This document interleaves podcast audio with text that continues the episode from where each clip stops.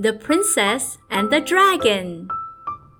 Once there was a princess who didn't behave like a princess. The king and queen were shocked by her frightful manners. Don't touch me, I'm perfect.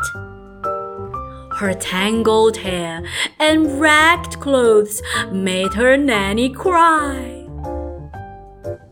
The cook, try as he might, could never serve a meal the princess liked. Spaghetti a la meatballs and chocolate peanut butter cake. Ugh, throw it to the swine. No one ever saw her smile, except when she played a mean trick on the old knight. Eat up your nice worm! All the mothers and fathers in the kingdom warned their children not to be like her. Never, never!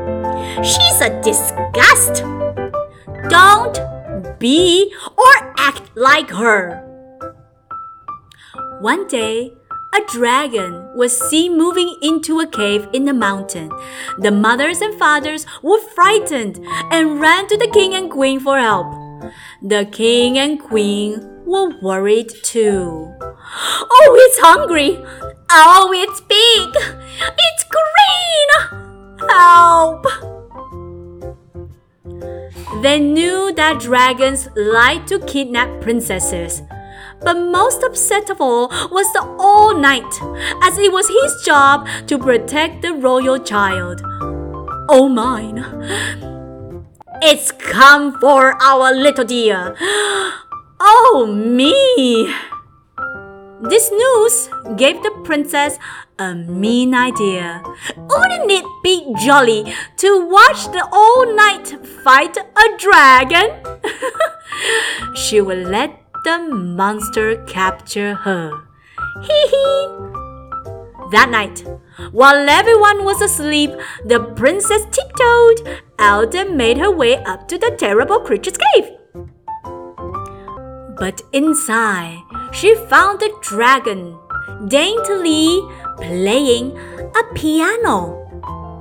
The dragon was not at all what the princess expected. And the princess captured me! I wouldn't dream of it. The dragon was equally surprised. The princess thought dragons were fierce. Don't dragons roar, loudly chase knights and kidnap princesses? The others do. I don't like to. But the dragon wasn't fierce at all. The dragon thought princesses were gentle. Don't you take ballet, read good books, and wear lovely gowns? Not me. I hate it. But the princess wasn't gentle at all.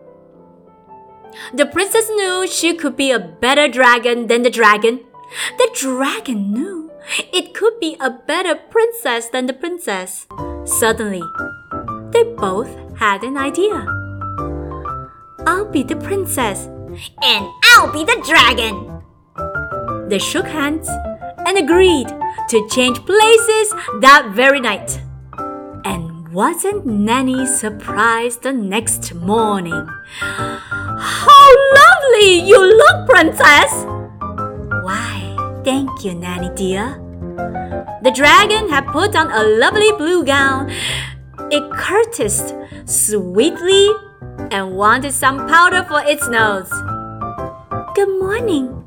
Isn't it a lovely day? Please pass the butter. The king and queen were overjoyed at the change.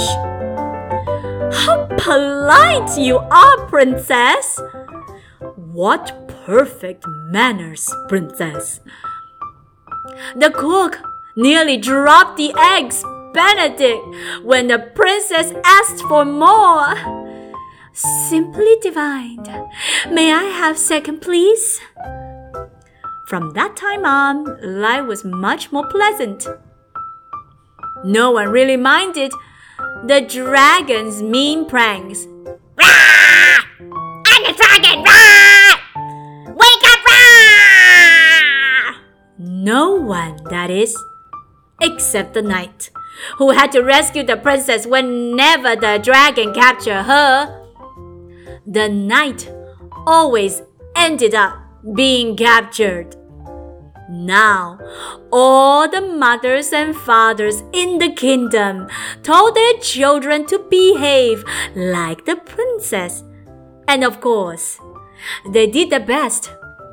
But when they couldn't, they knew just the place to go. The end.